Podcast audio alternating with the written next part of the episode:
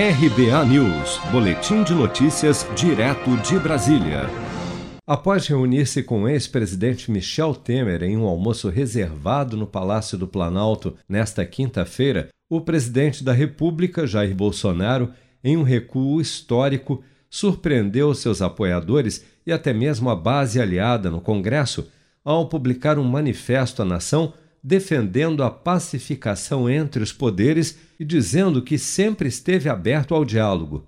No documento de dez itens, Bolsonaro afirma que nunca teve a intenção de agredir quaisquer dos poderes e que suas divergências com o ministro Alexandre de Moraes, do STF, serão resolvidas por meio de medidas judiciais de modo a assegurar a observância dos direitos e garantias fundamentais previstos no artigo 5 da Constituição Federal.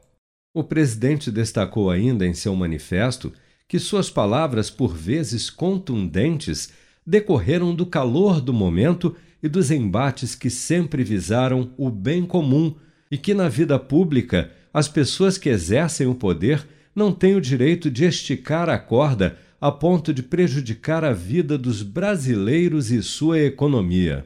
Ao final do documento, Bolsonaro pregou a união em favor do povo e que ele sempre esteve disposto a manter diálogo permanente com os demais poderes pela manutenção da harmonia e independência entre eles.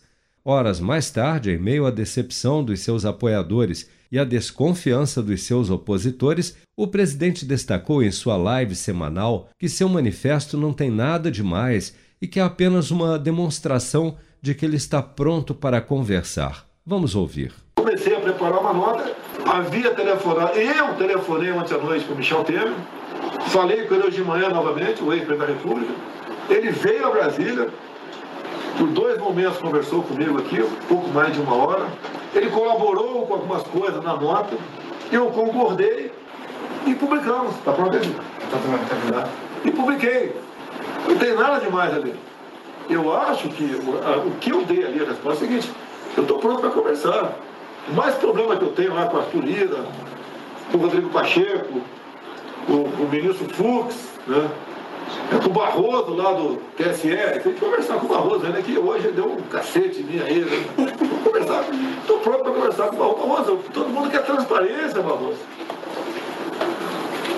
Todo mundo quer transparência. Eu acho que quem apresenta uma proposta para a gente, para o nosso trabalho ser melhor, tem que ser elogiado e não criticado. Ainda durante a live, Bolsonaro disse entender a chateação de apoiadores. Abre aspas. Eu sempre disse que ia jogar dentro das quatro linhas da Constituição. Alguns se irritam, querem que eu saia atirando, fechando as instituições e entendo que estejam chateados. Fecha aspas.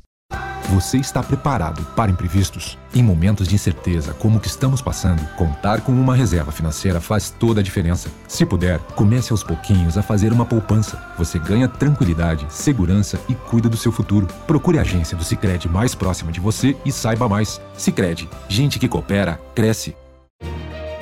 Com produção de Bárbara Couto, de Brasília, Flávio Carpes.